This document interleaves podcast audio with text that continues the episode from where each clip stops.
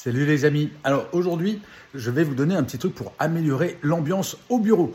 Un truc tout simple. Euh, Est-ce que vous aimez qu'on vous fasse des compliments?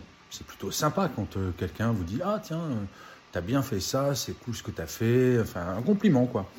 Eh bien, vous avez une mission aujourd'hui. C'est faire un compliment à un collègue ou une collègue. Ça peut être n'importe quoi, mais de prendre le temps de faire un compliment.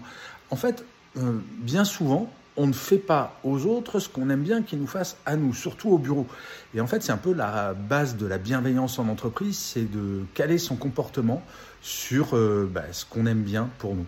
Donc, votre mission aujourd'hui, si vous l'acceptez, c'est de faire un compliment à l'un de vos collègues et essayez de le faire tous les jours d'ailleurs.